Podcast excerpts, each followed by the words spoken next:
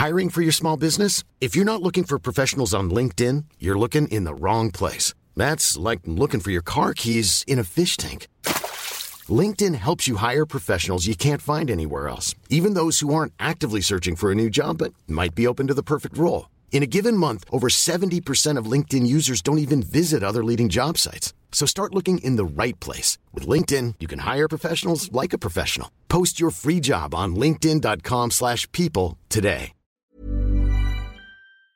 Peloton isn't just about bikes and treadmills. It's a team of expert instructors ready to motivate you 24-7 with thousands of classes ranging from strength training and yoga to running and boxing. Peloton is the perfect space to experiment with new types of movements at a level and pace that feel good for you. Early riser, fan of the evening burn, whether you have 5 minutes or an hour, there's a Peloton class that fits into your schedule. Plus, you'll never have to deal with the sold out classes or awkward locker rooms. Did I mention that music is iconic? Want to blast 90s hip hop? Need to ugly cry along to some power ballads after a bad day? Looking for a Pride Month playlist to get your blood pumping? Whatever you're into, Peloton has a class that will get you moving. Workouts you'll crave, only on Peloton. Now the Peloton Bike Plus is its best price yet at $500 less. Find more game-changing prices on the original Peloton Bike and Peloton Tread. Visit onepeloton.com to learn more. Did you know you're more likely to stick to a fitness routine if it's something you enjoy? That's why Peloton instructors don't just teach. They motivate you through every workout. And with thousands of classes, you'll always find something that works with your schedule. Plus, you'll never have to deal with sold-out classes or awkward locker rooms. Workouts you'll crave, only on Peloton. Now the Peloton Bike Plus is its best price yet at $500 less. Find more game-changing prices on the original Peloton Bike and Peloton Tread. Visit onepeloton.com to learn more. El economista liberal, libertario Javier Milei acaba de anunciar que sorteará su sueldo como diputado entre los ciudadanos argentinos. ¿Se trata de una decisión acertada o, tal como denuncian algunos, es una mera treta populista que atenta contra la dignidad de las instituciones democráticas? Veámoslo. El economista liberal Javier Milei, recientemente elegido diputado en el Congreso de Argentina, acaba de anunciar que piensa sortear su sueldo como diputado, unos 205.000 pesos argentinos, alrededor de 2.000 dólares al cambio, entre aquellos conciudadanos que se inscriban en el sorteo dentro de su página web. Pero ¿por qué Javier Milei quiere sortear su sueldo como diputado?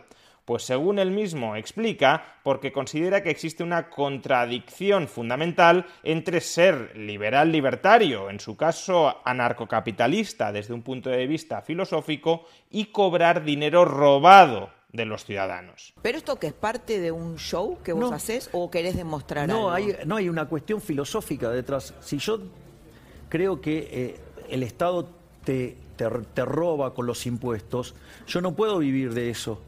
O sea, tengo una contradicción moral, por decirlo de alguna manera, algo que, digamos, a mí me hace mal. Pero si Javier Milei no quiere cobrar el sueldo que tiene asignado como diputado, ¿por qué no renuncia simplemente a él? De tal manera que ese dinero reintegre el presupuesto general de Argentina y de alguna manera regrese a los contribuyentes? Pues porque la ley argentina no permite que un diputado renuncie a su sueldo y desde luego los diputados del Congreso no parecen ser los primeros interesados en modificar esa ley. Vos si quisieras renunciar a tu dieta, tendrías que modificar la ley de administración financiera del Estado. Tengo algunos compañeritos de trabajo que eso no le gusta. Pero ¿por qué en lugar de sortear su sueldo, montando una especie de espectáculo alrededor de ese sorteo, Javier Milei no se limita a donar ese sueldo a algún tipo de organización benéfica? Pues porque, como él mismo explica, si él fuera quien escoge a qué organización o a qué individuo le dona este sueldo mensual, Javier Milei estaría haciendo caridad particular con el dinero del contribuyente que eso es esencialmente lo que hacían los diputados y los altos cargos de Podemos cuando renunciaban a parte de su sueldo público. En realidad no estaban renunciando a parte de su sueldo público, sino que destinaban parte de su sueldo público a financiar sus actividades de filantropía privada, que además eran actividades de filantropía privadas dirigidas a mantener financieramente toda la red de asociaciones afines cercanas que reforzaban al partido Podemos. Yo, digamos, no puedo renunciar, entonces recibo la dieta. Ahora, ¿cuál es el punto? El punto es que si yo la donara o la, digamos, eh, así direccionalmente, se la doy a este, o se la, estaría haciendo caridad con el dinero ajeno. Personalmente creo que esta campaña política, propagandística, no en el mal sentido del término, de Javier Milei, es una campaña muy inteligente y muy bien montada. Ahora bien, sí querría efectuar algunos comentarios sobre el sustrato filosófico encima del cual se construye. Y ese sustrato filosófico es que los liberales no deberían cobrar ni un solo euro público del dinero de los contribuyentes, lo cual, por cierto, entra en contradicción con las prácticas de otros diputados liberales en el Congreso de Argentina, por ejemplo, José Luis Espert, quien ha dicho que no piensa renunciar a su sueldo público.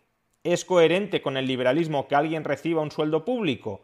Pues depende. Diría que hay dos situaciones en las que no es incoherente, aunque desde luego siempre hay una tensión en ese, en ese caso. ¿Cuál es la primera situación en la que no es, a mi juicio, desde luego incoherente recibir dinero público? cuando recibes menos dinero público que el dinero privado que a ti te ha extraído, te ha robado el Estado. Imaginemos una persona que paga 100.000 euros de impuestos anuales al Estado, que luego recibe en especie servicios públicos valorados en 20.000 euros y que posteriormente recibe un sueldo público de 30.000 euros.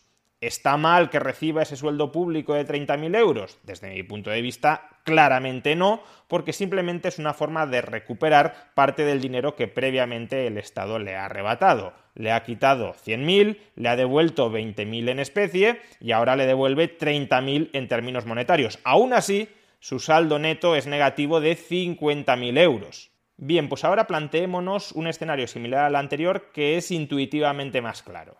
Imaginemos que los diputados del Congreso de Argentina tuviesen el privilegio de pagar menos impuestos sobre sus actividades en el sector privado. ¿Pensaría en ese caso Javier Milei que les está robando dinero a los contribuyentes por el hecho de que el Estado le cobre a él un tipo impositivo más bajo que al resto de contribuyentes? Quizá ese privilegio sería criticable desde el punto de vista de la igualdad ante la ley, pero desde luego no cabría decir que Javier Milei está robando a nadie por el hecho de que el Estado argentino le robe a él un menor porcentaje de su riqueza que a otros argentinos. Pues en el caso de recibir transferencias públicas por debajo del monto que el Estado te ha arrebatado previamente en impuestos, sucede exactamente lo mismo. A efectos prácticos, lo mismo da que el Estado te quite un porcentaje más bajo de tus ingresos como que te quite un porcentaje más alto, pero luego te lo reintegre en forma de algún tipo de transferencia. Por tanto, ese sería el primer caso, a mi juicio el más claro, en el que no es en absoluto incoherente que un liberal perciba dinero público. Y hay un segundo caso dentro de una zona, es cierto. Peloton isn't just bikes and treadmills. It's a team of expert instructors ready to motivate you 24/7. Whether you have 5 minutes or 40, there's a Peloton class that fits into your day. Experiment with new types of movements set to iconic music without any of the sold-out classes or awkward locker rooms. Workouts you'll crave, only on Peloton. Now the Peloton Bike Plus is its best price yet at $500 less. Find more game-changing prices on the original Peloton bike and Peloton tread. Visit onepeloton.com to learn more. The perfect closet additions feel as good as they look, and Rothy's knits style and comfort into every pair of shoes. The Rothy's signature sneaker combines game-changing comfort with a timeless style that goes perfectly with every look, from casual to elevated. And their one-of-a-kind driving loafers feel great with or without socks and come in both classic and eye-catching designs. Find out what the hype is all about. Discover your new favorite pair of shoes and get $20 off your first purchase at rothys.com slash hype. BetMGM is pitching baseball fans a chance to swing for the fences. Register using code CHAMPION200 and win $200 in free bets when you place a $10 moneyline wager on any Major League Baseball game and either team hits a home run, regardless of your bet's outcome. Enjoy baseball like never before with BetMGM's daily promotions at your fingertips all season long. Download the app or go to BetMGM.com and use code CHAMPION200 to win $200 when you bet 10 bucks on an MLB game and either team hits a home run. Sign up today and find out why nothing beats a win at the King of Sportsbooks. Major League Baseball trademarks used with permission. Visit BetMGM.com for terms and conditions. Must be 21 years of age or older to wager. Virginia only. New customer offer. All promotions are subject to qualification and eligibility requirements. Rewards issued as non withdrawable free bets or site credit. Free bets expire seven days from issuance. Please gamble responsibly. Gambling problem? Call 1 888 532 3500. Más gris, pero donde tampoco veo grandes incoherencias de que un liberal reciba dinero público. Decía Murray Rothbard que las actividades del Estado se pueden dividir en dos. Aquellas que son susceptibles de ser privatizadas y aquellas que son susceptibles de ser eliminadas. Las que son susceptibles de ser eliminadas son actividades que hoy desempeña el Estado que previsiblemente no existirían en ausencia de Estado. En tal caso, si un liberal percibiera dinero público de actividades del Estado que no existirían en una sociedad sin Estado, ahí sí hay una clara incoherencia. Básicamente el liberal estaría parasitando al resto de la sociedad. Ahora bien, imaginemos que un liberal percibe un sueldo público o percibe una transferencia pública de actividades del Estado que sí existirían en una sociedad sin Estado porque son actividades valiosas para los ciudadanos. En ese caso, siempre que el liberal perciba un sueldo público que no sea muy superior a aquel que previsiblemente recibiría un trabajador que desempeñe el mismo servicio en el sector privado, por ejemplo, un profesor de universidad pública que perciba un sueldo similar a un profesor de la universidad privada, Creo que en ese caso tampoco hay una enorme contradicción. Es verdad que estamos en una zona más gris, como sabemos qué actividades exactamente se mantendrían en el sector privado, cómo sabemos que el sueldo de ese profesor en la universidad pública no sería más bajo si esa universidad pública fuera privada, etcétera. Es cierto, es una zona mucho más gris. Pero desde luego tampoco cabe hablar de un parasitismo radical en contra del contribuyente porque parece verosímil que el contribuyente, si tuviera plena disposición sobre su dinero, si el Estado no le robara su dinero vía impuestos, parece al menos verosímil, prima facie, que el contribuyente destinara parte de su dinero a financiar, a adquirir actividades similares a aquellas que el Estado le está proporcionando hoy de manera coactiva. Justamente lo criticable es que el contribuyente no tenga capacidad de elección. En ese caso, para aquellas actividades que si desapareciera el Estado se seguirían desarrollando en el sector privado, siempre que un liberal esté trabajando en esas actividades dentro del ámbito estatal, siempre que perciba un sueldo que más o menos se aproxime al sueldo que percibiría dentro del sector privado o por debajo de ese sueldo, nunca por encima, porque si percibe por encima está parasitando netamente al resto de contribuyentes. Y si además ese liberal defiende la necesidad de que ese ámbito público en el que él está desarrollando su actividad, si defiende que ese ámbito sea privatizado, ahí de nuevo no veo grandes incoherencias. ¿Qué debería hacer, por ejemplo, un médico liberal que trabaja en un hospital público?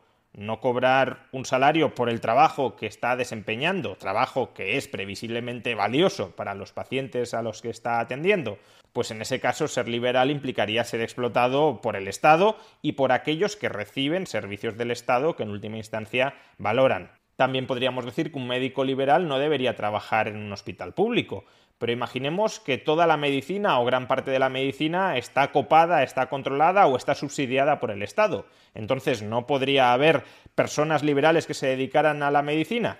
Como digo, creo que esa es una exigencia exagerada. Lo que se le puede exigir al médico liberal es que no se aproveche de su puesto, es decir, que no aproveche ese puesto público para extraer más renta de los contribuyentes de la que podría obtener en un mercado si esa actividad estuviera privatizada y a su vez que defienda la necesidad de que su puesto y en general la actividad sanitaria dejen de estar en manos del Estado. Pero mucho más que esto creo que no les es exigible.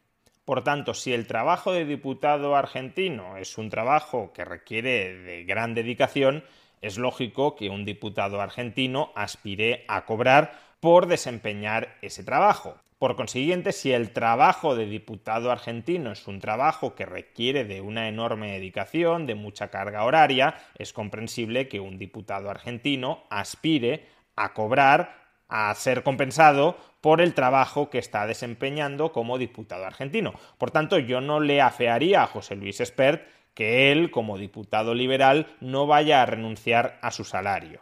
Ahora bien, es verdad que la actividad política es un área más discutible. ¿Habría algún tipo de gobernanza política en una sociedad sin Estado?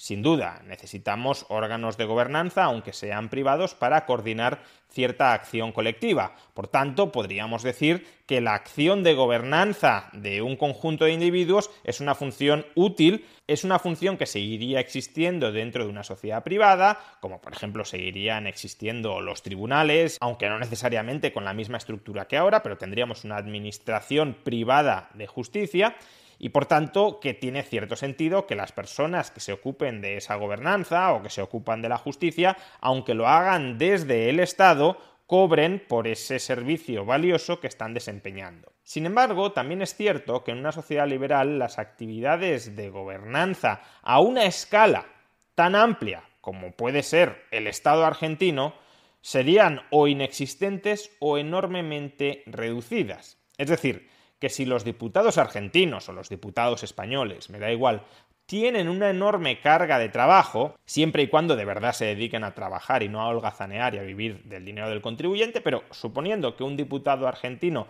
desarrolla todas las funciones que se espera que tiene que desarrollar, si tiene una enorme carga de trabajo es esencialmente porque el Estado argentino, el Estado español, cualquier Estado del planeta a día de hoy es un estado tremendísimamente intervencionista que se mete en prácticamente todos los asuntos de la vida de las personas y justamente por eso, si necesitas gobernantes que examinen, que se entrometan, que escudriñen cada uno de los aspectos de la vida de las personas, que solo regulen y regulen y regulen y regulen, pues claro, esa es una actividad para la que ni siquiera te dan las 24 horas del día. Y ahí mi ley sí tiene un buen punto. La política en el siglo XIX era ad honorem, es decir, los diputados no cobraban dinero público porque no necesitaban dedicarse en cuerpo y alma, dedicar todo su tiempo a desarrollar su actividad como diputado. ¿Por qué se llama el Congreso Honorable Congreso de la Nación Argentina? Porque originalmente era no de honorem. Bueno, ahora no. Idealmente esa es la vida política a la que habría que regresar. Es decir, un Estado tan pequeño donde los gobernantes, en este caso donde los diputados, tengan tan poco que hacer que puedan compatibilizar sus actividades políticas con sus actividades privadas. Que eso es lo que hace Javier Milei incluso en el Congreso actual, pero que desde luego no es lo que pueden hacer la globalidad de los diputados si quieren dedicar todo su tiempo a aquellas actividades que hoy la política omniabarcante, la política ultraintervencionista que tenemos, les exige que se dediquen, aunque sea, como en el caso de José Luis Espert, en muchas ocasiones para decir no, no y no Rechazo todas estas formas de que el Congreso argentino se entrometa en la vida de los ciudadanos. Y esta no es una visión elitista de la política, es una visión minimalista de la política, una visión donde la política se reduce tanto que no hace falta dedicarse en cuerpo y alma plenamente durante todas las horas del día a ejercer como diputado y donde, por tanto, las personas que son diputadas, como cualquier otro hijo de vecino, se tienen que ganar el pan generando valor para otras personas dentro del mercado. Y eso es precisamente lo que algunos diputados en el Congreso argentino le han reprochado a Javier Milei. Hace tres minutos que quiero contar lo que dijo Sabrina Mechet. No sé si dije bien el, apellido. ¿Lo dije bien? Mira que muy bien. Eh, esto fue más aleatorio que la dieta de Milei. La donación de la dieta de Milei me lleva a una pregunta puntual y a una reflexión general. ¿De qué vive Milei? ¿Cómo paga sus cuentas? Bueno, en principio, a ver. ahora déjame vos un cachito a mí. A favor de una dirigencia política que viva de sus sueldos. Si no, solo los ricos podrían hacer política como pasaba en general en el siglo XIX. Este último argumento, como ya he dicho, es equivocado. Si la política tuviera un ámbito mucho más reducido, muchísimo más reducido del que tiene hoy, cualquier persona podría compatibilizar sus actividades en el sector privado cualquier persona tenga la renta que tenga con su actividad ad honorem como diputado. Otra cosa es que, como dice Javier Milei, esta señora y otros diputados quieran dedicarse exclusivamente a la política porque consideran que serían incapaces de obtener las mismas rentas, los mismos ingresos que están obteniendo dentro de la política a través del mercado, es decir, generando valor de verdad para otros. Y eso, desde luego, sí es algo muy criticable. Si entiendes la política como una forma de parasitar a tus conciudadanos, como una forma de lograr un tren de vida superior al que podrías permitirte generar a partir del valor que generas en el mercado para terceros, eso, desde luego, sí es muy criticable. a ver, en principio, digamos, ella tiene un problema moral que parece que le gusta vivir del esfuerzo ajeno y sacarle la plata a punta de pistola. Para mí eso moralmente está mal.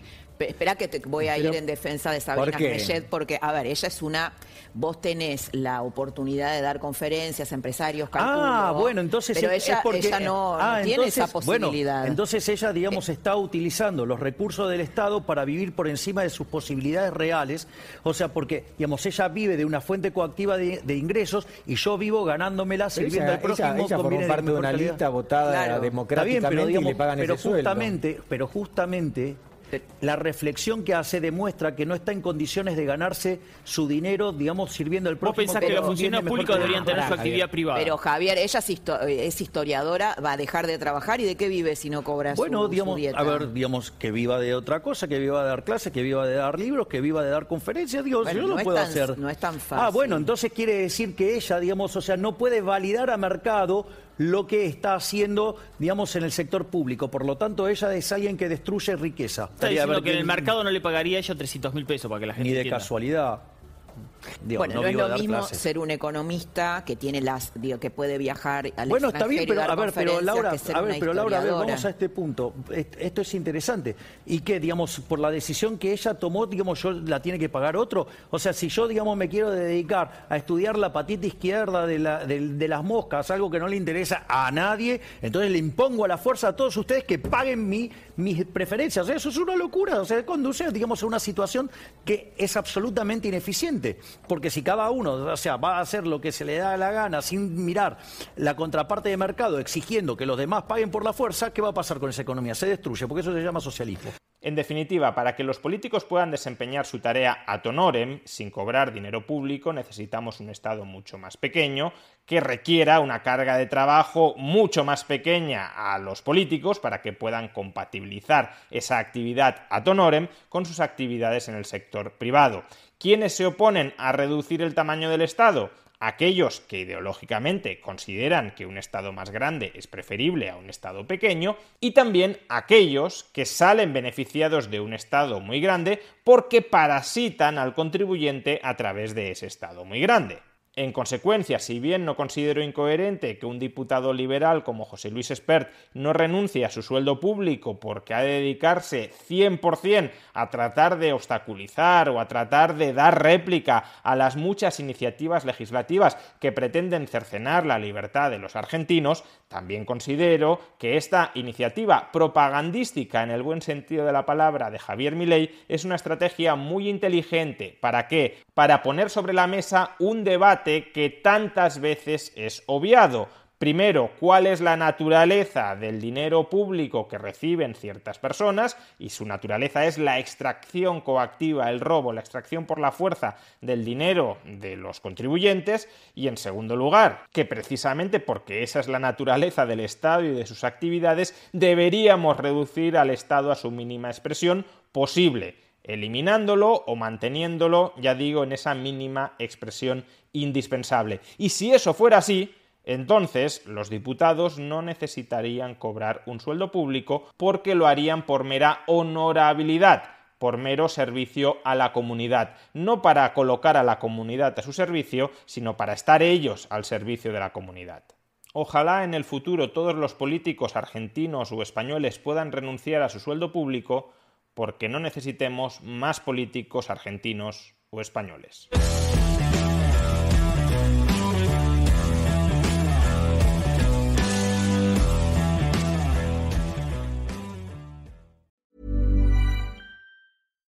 Hi, I'm Daniel, founder of Pretty Litter. Cats and cat owners deserve better than any old-fashioned litter. That's why I teamed up with scientists and veterinarians to create Pretty Litter. Its innovative crystal formula has superior odor control and weighs up to 80% less than clay litter. Pretty Litter even monitors health by changing colors to help detect early signs of potential illness. It's the world's smartest kitty litter. Go to prettylitter.com and use code ACAST for 20% off your first order and a free cat toy. Terms and conditions apply. See site for details.